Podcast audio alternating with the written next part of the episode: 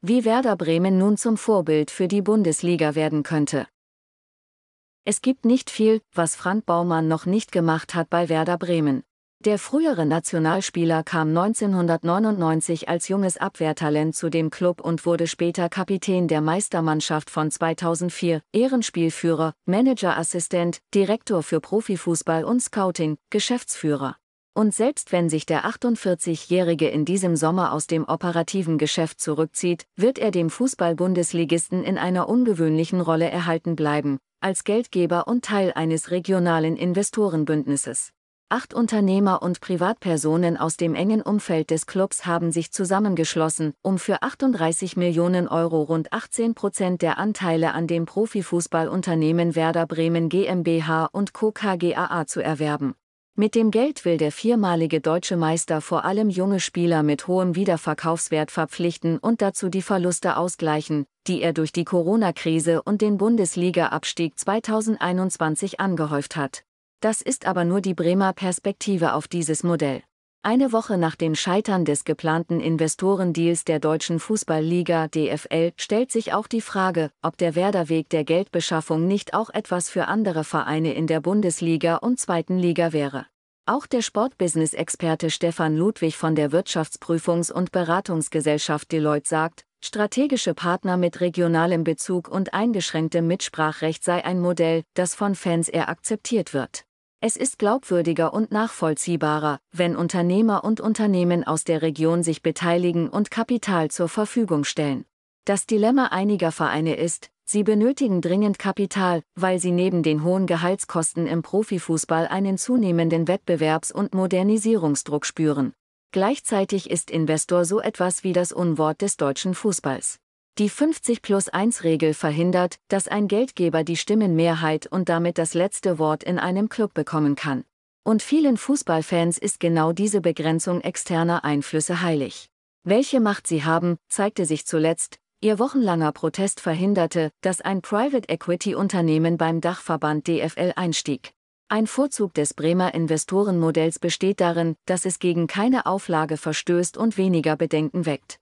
Das Bündnis erhält keinen Einfluss auf das Tagesgeschäft, sondern neben seinem Minderheitsanteil nur zwei von neun Aufsichtsratsplätzen der GmbH und Co. KGaA.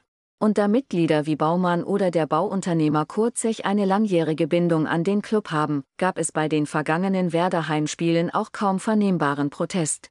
Harm Ohlmeier ist Finanzvorstand von Adidas, Aufsichtsrat bei Werder und Sprecher der Investorengruppe. Wir haben bei Werder lange überlegt, was sind die Beispiele, denen wir nicht folgen wollen, sagt der 55-Jährige. Wir wollten kein Mäzenatentum. Wir wollten niemanden, der tief in den Verein eingreifen kann und operativ tätig wird. Wir haben klar ausgeschlossen, aus welchen Ländern ein Investor kommen darf. Auch Werder prüfte in einem langwierigen Prozess noch andere Möglichkeiten. Gibt es einen US-Investor? Oder gibt es Möglichkeiten, an die Börse zu gehen, sagte Ohlmeier. Das Investoreninteresse an europäischen Fußballclubs ist groß, aber auch stark renditeorientiert. Deshalb stand bei Werder am Ende das Ziel, lokale Partner zu finden, die bereit sind, rote Linien einzuhalten und auf eine Rendite zu verzichten.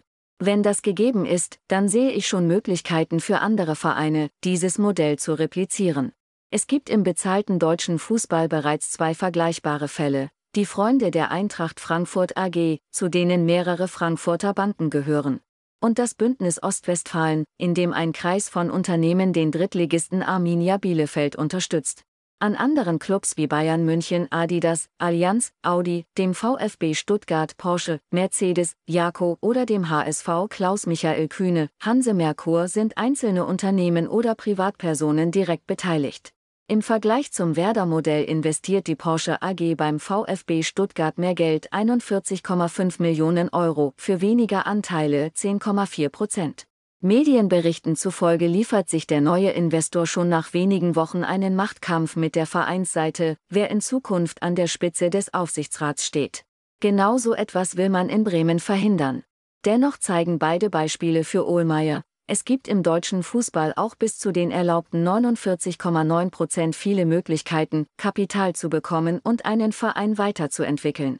Kurz nach der Präsentation des Werder-Modells flog der Adidas-Manager in die USA zum Super Bowl, dem Finale der American Football Liga NFL. Sein Eindruck ist, dass die 50 plus 1 Regel im deutschen Fußball für eine attraktive Kultur steht. Für ein Alleinstellungsmerkmal der Bundesliga.